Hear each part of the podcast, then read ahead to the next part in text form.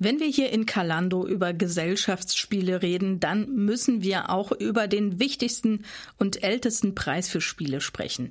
Vor genau 40 Jahren wurde zum ersten Mal das Spiel des Jahres gekürt. Das war damals Hase und Igel.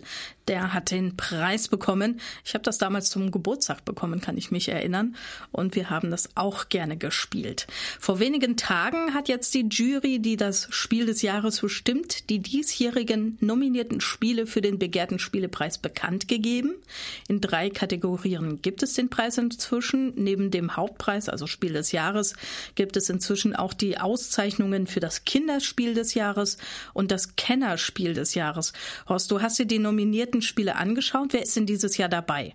Ja, es sind wie immer drei Spiele, die in die engere Auswahl gekommen sind. Zwei davon sind von der Spielidee recht ähnlich.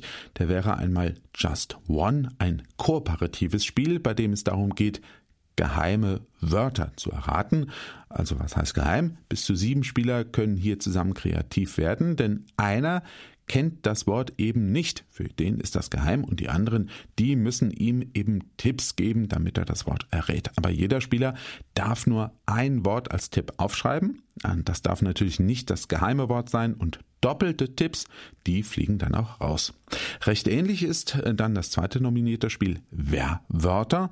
Bis zu zehn Spieler versuchen hier ein Wort zu erraten. Dabei arbeiten aber nicht alle zusammen, denn es gibt eben die sogenannten Werwölfe, die versuchen, das Erraten des richtigen Wortes zu verhindern. Doch wer wiederum der Werwolf ist, das ist auch wieder geheim. Also hier kommt noch Spannung dazu. Ähm, das macht das Spiel auch nochmal ähm, besonders interessant. Ja, und das dritte nominierte Spiel hat wiederum nichts mit geheimen Worten zu tun, so gar nichts, sondern das ist ein Kartenspiel. Lama heißt das. Und die vier Buchstaben, die stehen für lege alle Minuspunkte ab. Lama eben.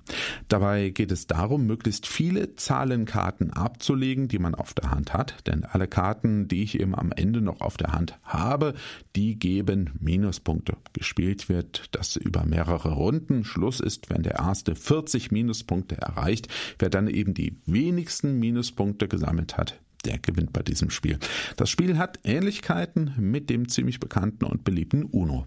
Wie sieht das bei den Kinderspielen aus? Ja, auch bei denen gibt es wie immer drei nominierte Spiele. Der wäre zum einen Fabulantica. Bei diesem Spiel werden Elemente von Memory mit einem Reisespiel kombiniert. Die Kinder sind in einer Fabelwelt unterwegs und müssen bestimmte Märchenfiguren finden. Das geht zu Wasser, zu Lande und in der Luft um voranzukommen, benötigen die Kinder Reisekarten, die sie entsprechend vorher noch sammeln müssen. Als zweites steht noch Go Gecko Go auf der Nominierungsliste. Hier liefern sich Gecko, Frosch, Schildkröte und Krokodil einen spannenden Wettstreit. Sie surfen auf Blättern den Fluss hinunter. Die Frage ist, wer zuerst ankommt. Bei dem Würfelspiel wird zusätzlich eine interessante Schiebetechnik verwendet, mit der die Tiere nach vorne geschoben werden können. Ja, und das dritte nominierte Spiel ist Tal der Wikinger. Dabei geht es darum, in einem Wikingerdorf Fässer umzukegeln. Dafür braucht es Fingerspitzengefühl, denn wer zu weit kegelt, der verhilft den anderen Spielern zu wertvollen Punkten. Und die dritte Kategorie ist das Kennerspiel des Jahres. Welche Spiele haben es da unter die besten Spiele des Jahres geschafft? Ja, zuerst ist da Carpe Diem zu nennen.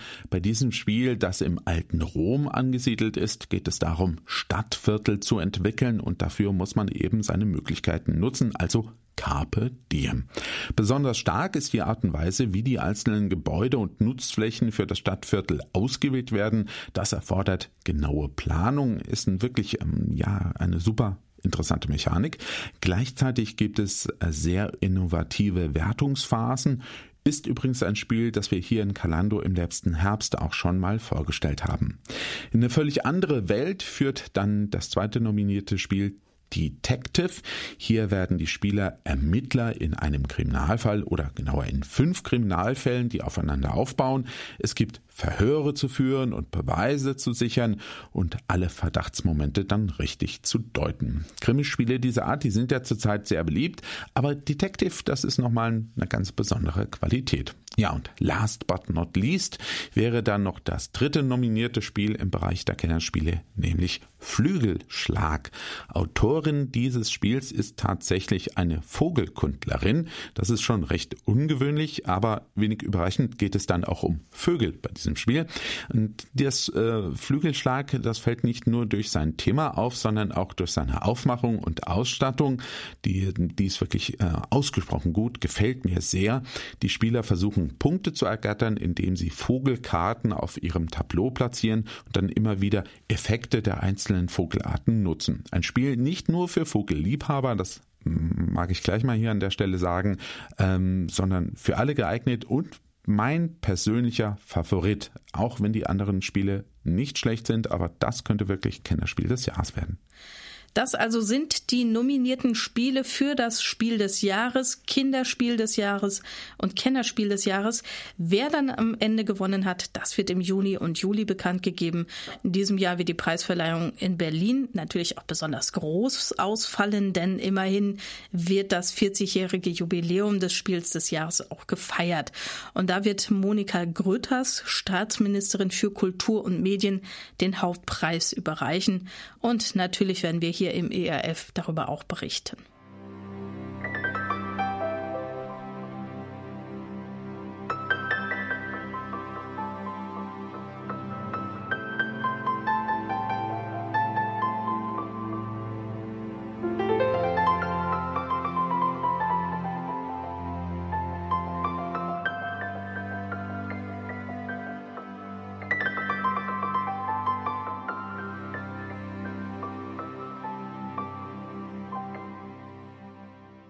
Sie hören Kalando auf ERF Plus.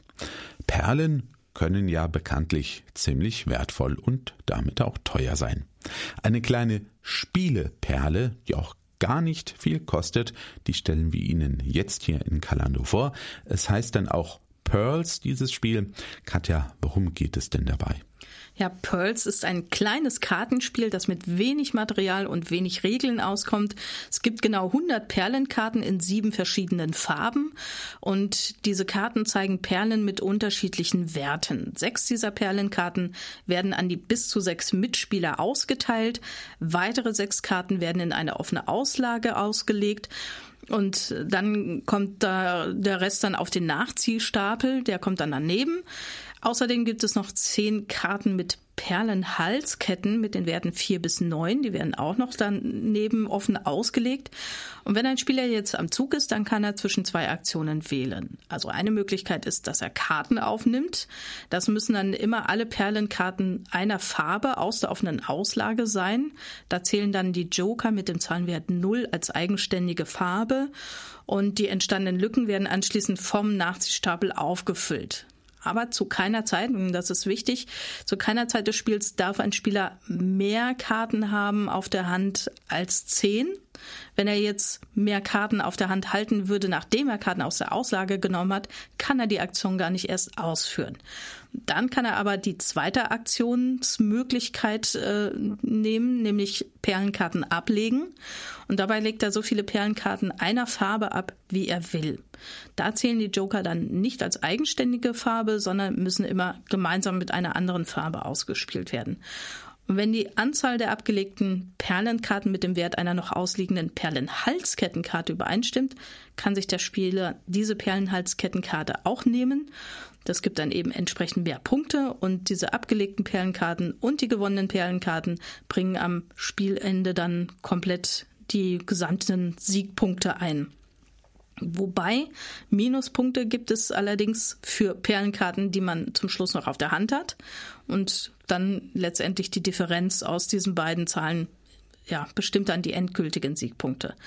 Das Spielende wird eingeläutet, wenn es entweder keine Perlenhalsketten mehr in der Auslage gibt oder der Nachziehstapel der Perlenkarten leer ist.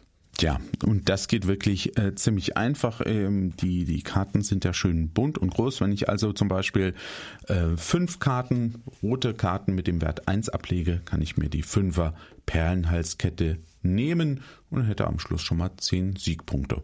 Wirklich einfach gestrickt im Grunde. Äh, was ist denn deine Meinung zu Pearls? Also obwohl das ja nur sehr wenig Spielmaterial ist, äh, entwickelt es im Verhältnis dazu und auch zur Spieldauer schon einen sehr hohen Spielreiz. Das ist wirklich in fünf Minuten erklärt. Auch die Regeln sind gut beschrieben und man versteht sie auch gut und es spielt sich auch wirklich flott. Also da gibt's jetzt keine Zeit, lange rumzugrübeln, äh, wo man dann daneben sitzt und darauf wartet, dass der andere Spieler dann endlich mal seinen Zug macht. Ähm, denn ich sehe ja jeweils, was in der offenen Auslage liegt und welche Karten ich selber auf der Hand habe. Trotzdem ist Taktik gefragt und man muss auch ein bisschen aufpassen, denn äh, dankenswerterweise gibt jede Karte an, wie oft sie im Spiel vorkommt. Und wenn ich dann gut aufpasse, dann weiß ich eigentlich, wie viele Karten einer Farbe jetzt von einem anderen Spieler schon abgelegt wurden. Und ähm, dann kann ich zumindest ahnen, bei welchen Farben es sich überhaupt noch lohnt, die zu sammeln. Allerdings spielt auch Glück eine Rolle, je nachdem, welche Perlenkarten da aufgedeckt werden. Da muss ich dann eben auch ein bisschen gucken. Ansonsten, die Grafik ist schlicht gehalten mit Muscheln und Perlen, mit großen Zahlen und Farben, die man gut auseinanderhalten kann. Und vom, vom Spielablauf, da ist die Anzahl der Spieler eigentlich nicht so entscheidend. Also spielt sich alles gleich gut, ob man jetzt zu zweit oder zu sechst spielt. Trotzdem ist es eine unterschiedliche Dynamik im Spiel. Also das muss man schon sagen. Und insgesamt ist Pulse also ein sehr gutes, weil einfaches, aber gleichzeitig eben auch unterhaltsames Familienspiel. Das macht schlichtweg alles richtig. Also definitiv hat es einen hohen Wiederspielreiz und bietet ein gutes Preis-Leistungs-Verhältnis. Das kann man auf jeden Fall sagen.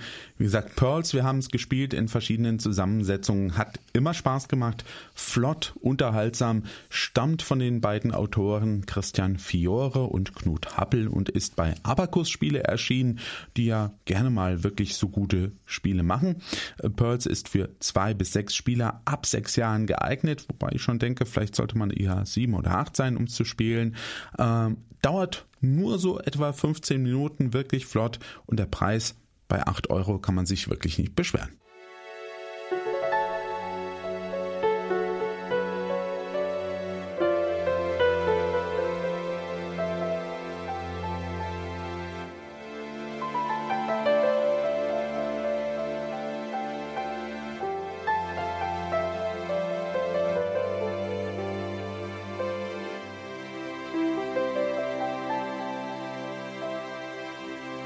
Heute stellen wir Ihnen hier in Kalando auf ERF Plus wieder einige neue Gesellschaftsspiele vor. Im realen Leben wird man nicht gerne über den Tisch gezogen und hinters Licht geführt. Bei manchen Spielen besteht aber genau darin der Reiz und das ist dann das Ziel des Spiels. Seit 15 Jahren sorgt bei den Saboteur-Kartenspielen von Amigo Spiele das Blöffen und Tricksen für Spaß. Bereichert wird die Saboteur-Spielefamilie nun mit einem Brettspiel. Saboteur The Lost Mines heißt es. Horst, was ist der Unterschied zu den bisherigen Saboteur-Spielen? Ja, nun, der Hauptunterschied ist eben, dass es sich bei The Lost Mines nicht um ein Kartenspiel handelt, wie es bisher immer war, sondern es ist ein Brettspiel. Das Grundprinzip, die Idee bleibt aber gleich. Die Spieler sind nicht das, was sie vorgeben zu sein, nämlich loyale Mitglieder eines Zwergenclans. Damit kommen wir schon zu der Frage, worum geht es denn bei Saboteur The Lost Mines? Ja, also hier agieren zwei Zwergenclans, die gelben und die blauen Zwerge. Jeder Spieler ist Mitglied in einem der beiden Clans. Doch hier wird es dann auch schon knifflig im Grunde, denn obwohl jeder Spieler offenbar zu einem bestimmten Clan gehört, arbeitet er nicht jeder Zwerg auch tatsächlich für seinen Clan. Einer der Mitspieler des Clans arbeitet immer in die eigene Tasche und ein anderer gar für den gegnerischen Clan. Doch wer für wen arbeitet, das weiß eben nur der betroffene Mitspieler selbst. Also heißt es im Spiel dann aufpassen, wer was macht und wem das tatsächlich nützen könnte. Denn die eigentliche Aufgabe und das Ziel des Spiels ist es, zu vier Minen zu gelangen und dort Schätze zu bergen. Klingt erstmal einfach. Problem, ein dunkler Wald erstreckt sich zwischen den Behausungen der Clans und den Minen. Und die Wege zu den Minen, die müssen dann erst nochmal entstehen. Dafür gibt es Wege und Aktionskarten, die ich dann als Spieler auch ausspielen kann, wenn ich am Zug bin. Wenn ich also eine Wegekarte auf den Spielplan legen will, dann muss ich dabei eben bestimmte Regeln beachten. Ja, zum Beispiel muss die neue Karte immer an eine bereits ausliegende Karte angelegt werden und dadurch einen schon bestehenden Weg verlängern. Ja, einige Wegekarten haben Hindernisse, die können dann wiederum nur überwunden werden, wenn ich als Spieler die entsprechende Aktionskarte ausspiele. So wird äh, zum Überqueren eines Sees ein Boot benötigt. Wer zuerst eine Mine erreicht, deckt diese auf und nimmt sich einen entsprechenden Schatz. Sollten in der Mine mehrere Schätze liegen, so können auch noch weitere Zwerge hier fündig werden. Ja, nun, am Ende einer Runde kommt es zur Wertung und die Schätze werden verteilt. Und an der Stelle erweist sich dann, wer tatsächlich loyal für den eigenen Clan gearbeitet hat. Diese Spieler legen nämlich ihre Schätze für ihren Clan zusammen und die Schätze werden, soweit es möglich ist, gleichmäßig unter den Clanmitgliedern verteilt. Der selbstsüchtige Zwerg tut das eben nicht. Er behält alle Schätze, die er gefunden hat, für sich. Er bekommt dann aber auch keine von anderen. Die Saboteure, die bringen ihre Schätze in die Wertung des jeweils gegnerischen Clans ein. Und der Wert der Schätze wird in Siegpunkte umgemünzt. Die Siegpunkte behalten die Spieler für die kommende Runde. Alles andere wird eingesammelt, gemischt und neu verteilt. Ja, so übernehmen die Spieler in der zweiten Runde dann unter Umständen eine völlig andere Rolle für den anderen Zwergenclan. Nach zwei Runden wird geschaut, wer die meisten Siegpunkte einfahren konnte. Wie hat dir denn Saboteur The Lost Mines gefallen? Ja, es ist äh, kurzweilig und super spannend. Es lebt vor allem eben davon, dass die Spieler nicht wissen, wer für wen arbeitet und wer welche Ziele verfolgt. Also den eigenen Clanmitgliedern ist mit Misstrauen zu begegnen. Ja, und die hohe Zahl an möglichen Mitspielern ist auch enorm wichtig. Immerhin können bis zu neun Leute, neun Leute bei diesem Spiel dabei sein. Und tatsächlich ist es auch gut, wenn möglichst viele Spieler dabei sind. Ähm, so sechs bis acht Spieler sollten es dann idealerweise schon sein. Ähm, das ist zugegebenermaßen eventuell auch ein logistisches Problem, je nachdem, was man zu Hause für so einen Tisch stehen hat. Da passen vielleicht keine acht Leute dran. Ähm, da muss man dann auch mal schauen. Zudem sollten alle auch noch gut äh, auf das Spielbrett schauen können, welche Wegekarten liegen denn da. Ähm, das muss man auch noch erkennen können. Und dennoch sind einfach diese vielen Mitspieler wichtig, denn dann ist die Spannung, das Rätselraten und die Interaktion halt besonders groß. Ja, wer gehört jetzt einfach zu wem? Ansonsten hat das Saboteur The Lost Minds schön gestaltetes Material, wenn man mal hier schaut. Also wir haben die ganzen Zwerge, gibt es als kleine Aufstellerfigürchen ähm, und es gibt entsprechend auch dazu passend große ähm, Tafeln, wo man die eigene Figur sieht und das ist alles ganz, ganz liebevoll gestaltet. Ich sag mal, da, da kommt so eine zwergische Atmosphäre einfach rüber. Das verbreitet so eine Stimmung und auch die Wegekarten ähm, und die Schatzkarten, das ist super gemacht, gefällt mir ausgesprochen gut. Ähm, Glück und Strategie, die halten sich in etwa die Waage bei diesem Spiel. Ähm, die Regeln sind denkbar einfach und lassen sich im Handumdrehen erklären. Insgesamt ist Saboteur The Lost Minds ideal für Spieler und Familien, die gerne bluffen und zocken und miteinander Spaß haben und denen es eben nichts ausmacht, dass sie von den vermeintlichen Mitspielern mal eben über den Tisch gezogen werden. Ansonsten wäre Saboteur auch nur halb so gut. Saboteur The Lost Minds stammt, wie auch die anderen Saboteur-Spiele, von Frederik Meuerson. Das Spiel ist bei Amigo Spiele erschienen und ist für drei bis neun Spieler ab zehn Jahren gedacht. Es dauert ungefähr 45 Minuten und kostet 23 Euro. Die Rezension zum Spielen gibt es natürlich auch nochmal zum Nachlesen auf dem Spieleblog von Forst Gretschi unter horstspielt.erf.de.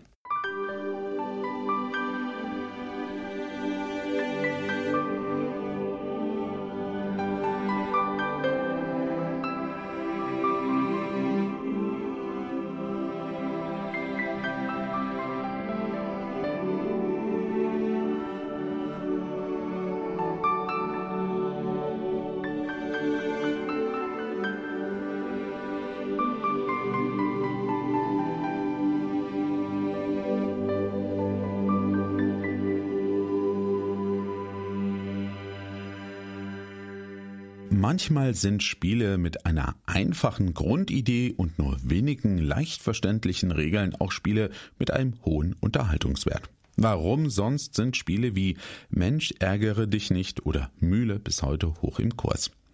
Das Spiel Overload das im Frühjahr bei Schmidt Spiele erschienen ist, hat so eine einfache Grundidee, wenige Regeln und bietet gute Unterhaltung. Katja, Overload heißt ja wörtlich übersetzt Überladung das klingt nach zu viel Fluggepäck oder einer zu schweren LKW-Ladung, aber das Spiel hat weder mit Fliegen noch mit Lastwagen was zu tun. Was hat es mit der Überladung auf sich? Ja, Overload ist ein klassisches Würfel- und Laufspiel. Jeder Spieler hat zwei Spielfiguren, die in ihrer Form an Spindeln für CD-Rohlinge oder an diese Dinger, die man über das Eis schubst beim, beim Curling erinnert.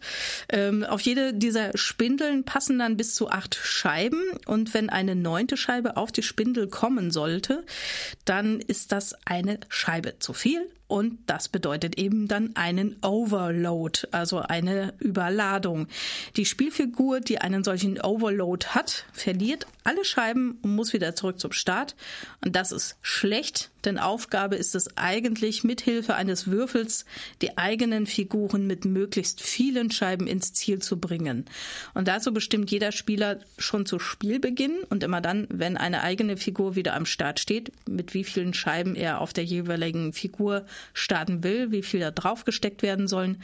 Und mit dieser Anzahl an Scheiben geht die Spielfigur dann ins Rennen. Hat ein Spieler beide Spielfiguren im Spiel, kann er frei entscheiden, welche seiner beiden Figuren er mit dem Würfelergebnis ziehen will. Und wenn sich dagegen nur eine Figur im Startbereich befindet, dann muss diese erst von dort wegbewegt werden. so ähnlich wie bei Mensch ärgere dich nicht erstmal das Haus verlassen genau. und dann kann man weiterziehen. Ganz genau so ist es hier. Gibt es den schönen achtseitigen Würfel, sieht man ja auch nicht so oft, mit dem gewürfelt wird. Ähm, und hier diese äh, Scheiben, die hier auf die ähm, verschiedenen äh, Spindeln gesteckt werden. Wo, wo, wo liegt denn jetzt der Reiz des Spiels? Also der entscheidende Dreh des Spiels besteht darin, dass immer wenn eine Spielfigur an anderen Figuren vorbeizieht, dann wird auf die überholten Figuren jeweils eine Scheibe gesteckt. Und diese Scheiben, die kommen aus dem allgemeinen Vorrat. Ähm, Scheiben zu bekommen ist ja im Prinzip gut, weil jeder Spieler möglichst viele Scheiben haben will weil denn diese geben beim Überqueren der Ziellinie eben entsprechend viele Punkte. Aber das kann auch riskant sein, denn wenn die eigene Spielfigur von mehreren anderen Spielfiguren überholt wird, dann kann es ganz schnell passieren, dass die eigene Figur mehr Scheiben abbekommt als eigentlich gewollt und dann eben dieser Overload äh, geschieht, äh, so dass man dann wieder zum Start zurück muss. Wenn eine Spielfigur durch die Bewegung nach dem Würfelwurf mit einer oder mehreren anderen Spielfiguren auf einem Feld steht, dann muss der Spieler, der seine Figur auf das Feld bewegt hat, entscheiden, ob er eine Scheibe abgeben oder ob er eine Scheibe nehmen will. Das macht das Ganze auch nochmal interessant.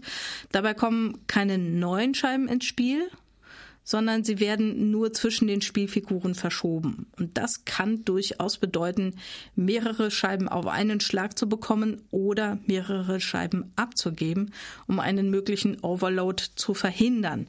Und das Spiel endet dann, sobald ein Spieler abhängig von der Spieleranzahl eine gewisse Anzahl an Siegpunkten erreicht hat. Tja, und so ein Overload, der passiert wirklich ziemlich schnell. Das haben wir festgestellt in den Spielerunden. Ja, Eben noch denkt man fieserweise ui. kurz vor dem Ziel, ja. wo man denkt, ich habe es jetzt gleich geschafft. Genau, also das, das ist nicht zu unterschätzen und macht äh, eine Menge Spaß. Wie hat dir Overload gefallen? Also die Regeln von Overload sind super schnell erklärt. Das kann in fünf Minuten losgehen. Und obwohl es so einfach ausschaut, stecken in dem Spiel schon viele taktische Entscheidungen, die die Spieler treffen müssen. Denn das beginnt dann schon mit der Frage, mit wie vielen Scheiben die eigenen Spielfiguren am Start dann ins Rennen geschickt werden sollen. Ähm, Wenn es zu wenig Scheiben sind, dann gibt es eben womöglich am Ende kaum Punkte. Wenn es zu viele sind, dann besteht halt das Risiko, dass da so ein Overload geschieht und gerade auch das Austauschen von Scheiben mit anderen Spielfiguren, wenn die eigene Spielfigur auf demselben Spielfeld landet, da muss man sich auch wirklich Gedanken machen und das kann dem Spiel dann nochmal einen ganz besonderen Dreh geben. Also letztendlich ist durch den Würfel natürlich dann auch wieder ganz viel Zufall mit im Spiel, aber insgesamt macht Overload richtig Spaß, das aber vor allem eben in Vollbesetzung mit fünf Leuten, weil da wirklich ständig irgendwie der eine überholt den anderen und dann wird wieder ein Overload ausgelöst, äh, obwohl man da gar nicht mit gerechnet hat. Manchmal ist man gerade drei Schritte weit gekommen, so ungefähr, und schwupps hat man schon wieder ganz viele Scheiben und muss zurück an den Anfang. Und trotzdem kommt das Spiel mit äh, fünf Spielern schnell genug zum Ende und das zieht sich auch nicht unnötig in die Länge. Also interessant ist die Variante, die dann gleich auch noch mitgeliefert wird, die nochmal etwas mehr Taktik ins Spiel bringt. Overlord ist für mich ein sehr gelungenes Familienspiel, das mit einer interessanten Spielidee und wenig Regeln viel Unterhaltung bietet. Hm, kann man wohl sagen. Overload stammt von Wolfgang Riedel und ist bei Schmidt Spiele erschienen. Es ist für drei bis fünf Spieler ab acht Jahren geeignet, dauert so etwa 30 Minuten. Der Preis liegt bei rund 22 Euro. Ja, und eine ausführliche Besprechung des Spiels finden Sie wie immer auf meinem Spieleblog horstspielt.erf.de.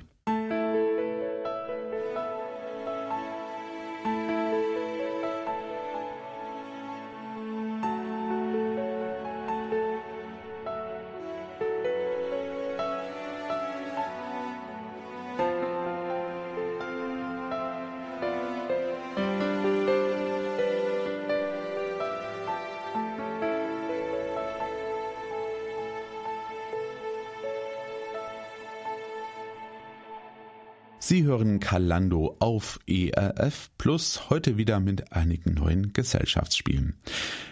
Es waren ja wunderschöne Bilder, die vom Ausbruch des Vulkans Kilauea auf Hawaii im Mai 2018 zu sehen waren. Für die Menschen, die in der Nähe des Vulkans lebten, war es freilich weniger schön. Die mussten vor der Lava fliehen und genau darum geht es auch in dem Spiel Red Peak, das jetzt bei Ravensburger erschienen ist. Ja, als Forscherteam untersuchen die Spieler alle gemeinsam den Vulkan Red Peak auf einer Insel.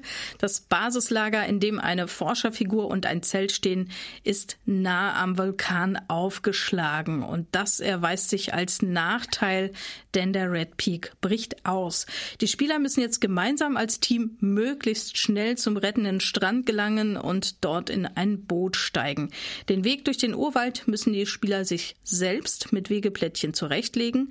Eine begrenzte Auswahl an Wegeplättchen liegt in einer offenen Auslage bereit. Doch einfach ein passendes Plättchen zu nehmen ist nicht gestattet.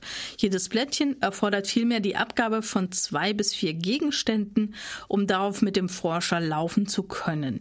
Die Gegenstände befinden sich auf Karten und dabei zeigt jede Karte immer drei unterschiedliche Gegenstände. Jedoch darf immer nur ein Gegenstand von einer Karte für ein Wegeplättchen verwendet werden. Und dazu kommt noch der Zeitfaktor. Unerbindlich rennt die Sanduhr und gewährt ungefähr 90 Sekunden, in denen die Spieler ihre Karten aufnehmen und anschauen. Dann wissen sie, welche Gegenstände ihnen zur Verfügung stehen und die Spieler müssen sich gut und schnell absprechen, welches Wegeplättchen verwendet werden kann und wer welchen Gegenstand dafür beisteuert. Dann geht's los. Vom Basiscamp ausgehend wird ein Wegeplättchen an das andere gelegt. Für jeden Schritt des Forschers auf dem Wegeplättchen müssen die Spieler die passenden Gegenstände abgeben. Entsprechend zieht dann der Forscher voran und den letzten Schritt auf dem letzten Wegeplättchen sollte der Forscher dann erledigt haben, bevor die Sanduhr durchgelaufen ist. Anschließend werden verschiedene Aktionen ausgelöst. Welche das sind, das ist immer am Rand eines Wegeplättchens zu sehen.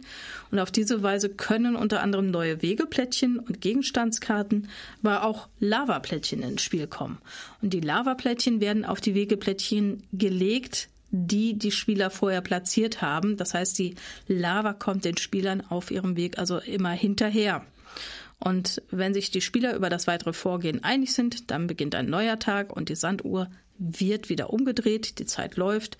Am Ende gewinnen die Spieler gemeinsam, wenn sich Forscher und Zelt im Boot am Strand befinden. Und sie verlieren, wenn die Lava sie vorher einholt. Und die Nava ist schnell, das haben wir festgestellt. Ja, und auf den Karten, äh, da muss man sich auch immer noch mal sortieren. Da sind nämlich immer verschiedene Gegenstände drauf. Hier zum Beispiel auf der Karte ein Seil, ein Fernglas und ein Holzstock. Und dann sehe ich halt hier auf dem Weg, hier wird ein Notfallkit gebraucht und ein Seil. Also das Seil könnte ich beisteuern. Das wäre dann ja schon mal was. Ähm, und wir haben gemerkt, man muss echt gut miteinander reden. Also sonst geht es nicht. Ähm, und das Ganze klingt ja schon recht aufregend äh, und, und äh, panisch, hätte ich fast gesagt. Ist es denn äh, ein Spiel für Hektiker? Also es bringt auf jeden Fall Spannung rein, so ein bisschen das unter Zeitdruck zu machen. Man darf sich jetzt nicht nervös machen lassen davon. Äh, wenn man vorher sich gut abgestimmt hat, dann funktioniert das eigentlich schon. Das haben wir ganz gut hingekriegt, dass wir dann gesagt haben, okay, ich habe jetzt meinetwegen das Seil, das nutze ich von meiner Karte. Wenn genau klar ist, wer welche Karte für was hinlegt, dann funktioniert das schon wie du sagst, man muss wirklich gut miteinander reden. Aber ohne Zeitdruck wäre es irgendwie auch nicht so spannend. Also ich glaube, dann wäre der Reiz wirklich fast weg. Mhm. Sonst dein Eindruck von Red Peak? Also Material und Aufmachung von Red Peak sind qualitativ sehr hochwertig und die passen auch super zum Thema. Die Regeln sind ziemlich überschaubar, sollten aber dennoch genau gelesen werden, damit es im Spiel dann nachher rund läuft. Denn man kann, während die Zeit läuft, eben schlecht anhalten und sagen, so jetzt müssen wir doch nochmal nachlesen. Ähm, elementar wichtig ist bei Red Peak die genaue Absprache. Das haben wir ja eben schon gesagt. Wie geht man gemeinsam vor? Wer steuert was bei? Für welche Karte ist was jetzt gedacht? Und dabei muss eben jeder auch ganz genau kommunizieren und in der Hektik eben darauf achten, dass man da nicht die Übersicht verliert. Also es ist bis zum Ende wirklich spannend und dadurch eben auch kurzweilig. Ein Grund dafür ist auch die Tatsache, dass immer alle Spieler gleichzeitig am Spiel beteiligt sind. Also wer die einfache Spielvariante gemeistert hat, für den gibt es dann noch zwei Varianten, die das Spiel noch herausfordernder machen. Als kooperatives, kommunikatives und unterhaltsames Familienspiel hat mich Red Peak wirklich überzeugt. Mhm. Mich übrigens auch, hat viel, viel Spaß gemacht. Äh, Red Peak stammt übrigens von Carlo A. Rossi und ist bei Ravensburger erschienen. Zwei bis sechs Spieler ab zehn Jahren brauchen etwa 20 bis 30 Minuten, um vor der Lava zu fliehen. Das kooperative Familienspiel kostet dabei etwa 25 Euro.